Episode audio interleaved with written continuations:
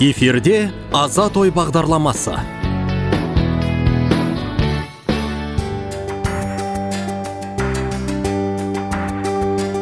Баспалар да кітап оқырмандарына арналған клуб ашуды қолға алуда.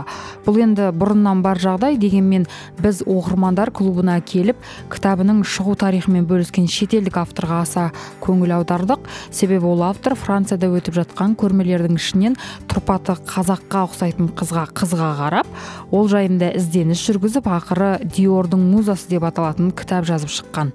Шараны ұйымдастырған бүбіхан баратқызы диордың музасына айналған қазақ қызы жайында өз пікірін білдірді. Алматы баспасында өткен жылы үлкен кітап клуб ашылды. Ол біздің абай және назарбаев көшесінің қиылысындағы үлкен магазин кітап дүкенінің негізінде осындай клуб ашылды. Міне осы клубта осы екінші кездесу өтіп жатыр.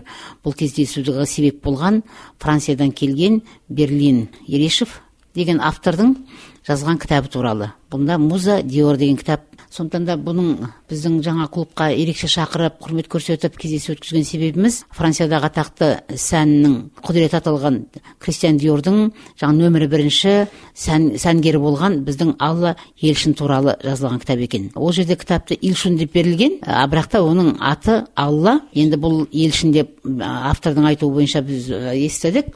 Бұл жерде бұл қыздың негізгі шыққан туған жері тегі қазақ. Осы алматы қаласында туған екен. Қазақтың басына түскен түрлі жаугершілік оқиға кездерінде бұлар отбасымен қытай еліне көшкен екен. Соған қарағанда әкесі дәулетті сондай ауқатты кісі болған деп айтылды. Содан ол жерде қытайдан білім алып қыз қытайға барғанда туған. Сондықтан ол кейін кейбір деректермен бұл францияға жер аударған. Сол кезде францияға барғанда бұл екінші дүниежүзілік соғыс кезінде бұл қыз жаңа деректерге қарасаңыз партизандар отрядына қатысқан деген деректер бар. Содан кейін соғыс біткеннен кейін сол жерде қалып жұмысқа кірген. Бұл жердегі негізгі басып айтатын мәселе бұның қазақ қызының қазақ қызына тән сымбаттылық көркемділік дене бітімінің керемет жаңағы тұлғалық әдемілігіне байланысты бұл қызды осы жаңағы кристиан өзіне қызметке алған сияқты. Енді автордың осы тақырыпқа келу себебі бұл үлкен көрмеге барғанда жаңағы осы елшінің несін көрген портретін. Былай қарап енді ол кісі де бір зерек сергек кісі болып тұр ғой. Мынаның дене бітімі көзқарасы бәрі қазаққа ұқсайды деп бұған іздеу салып ары қарай картинаны сатып алуға жаңа талпыныс жасаған. Содан зерттей зерттей келіп бұл қыздың жерленген несін тапқан моласын баласын тапқан сондай көптеген ізденістің арқасында осы кітап дүниеге келген. Енді өзінің кездесу барысында айтқан әңгімесіне қарағанда ешқандай әкесі туралы суреттерде сақталмаған немесе жазба бір қазақ деген не жоқ бұл жерде құжатында китаянка деп жазылған деп сөйлейді. Себебі қытайдан көшіп келгеннен кейін мүмкін француз елі солай жазуы мүмкін. Ал енді шынында да келбетіне қарасаңыз біздің қазақтың қызы екені көзінің қаралығы жақ сүйектерінің келбеттері бәрі осанкасы біздің қазаққа келіп тұр. Міне ендеше осы берлин мырза осыны дәлелдеп біздің қазақтың қызы екенін дәлелдеп жаңағы кітап шығарды. Шынында да осы кітапты оқығаннан кейін кездесу барысында мен өзім және көптеген қазақтардың бойына бір қуаныш сезім билейді екен. Кез келген емес анау францияға барып сән әлемінің сондай бір керемет несіне барып соған нөмір бірінші модель болу ол әркімнің қолынан келе бермейді. Сондықтан да біз шынында да қуаныштымыз бұндай кітаптың шыққанына. Ары қарай үкімет тарапынан зерттеу болып қосымша тағы да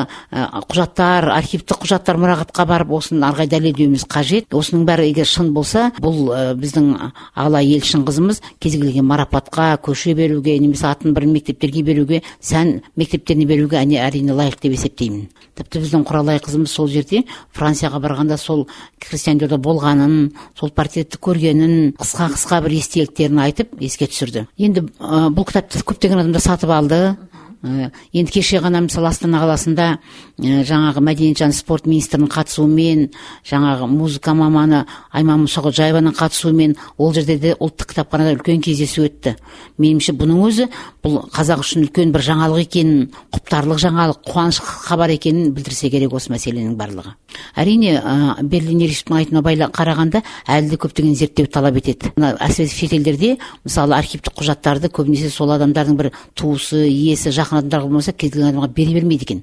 Міне осы мәселені ары қарай жете тексеру іздену мақсатында біздің үкіметіміз немесе мәдениет және спорт министрлігі осыған араласса осыған қол ұшын берсе мемлекеттік деңгейде онда қол жеткізуге міндетті түрде болады.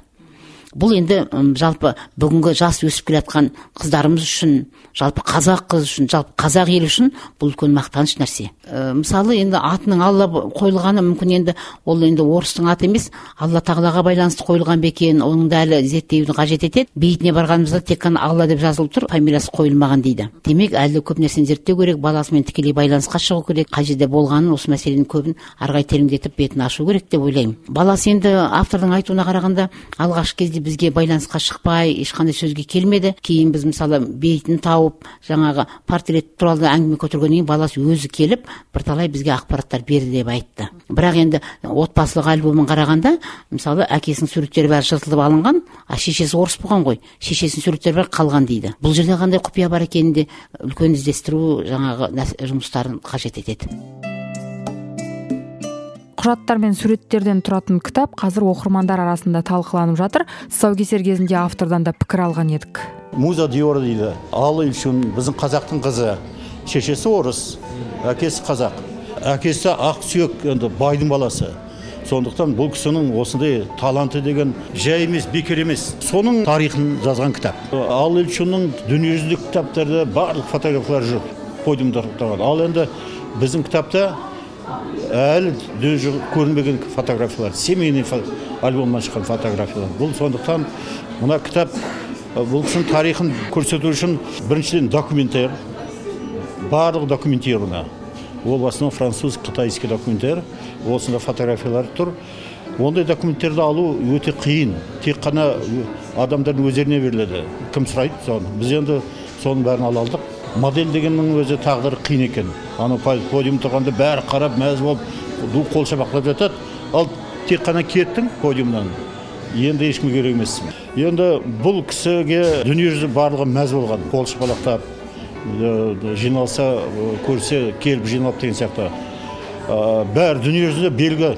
Халыққа белгі аты дүниежүзі. Бірақ туған ел қазақстан білмейді. Сондықтан міне осы кітаппенен біздің елімізге біздің қандай қызымыз бар екенін дүние жүзінде болған көрсін деп. Феноменальный адам. Сондықтан ол кісінің тағдырын атын осы елде жаңадан көрсетуіміз керек.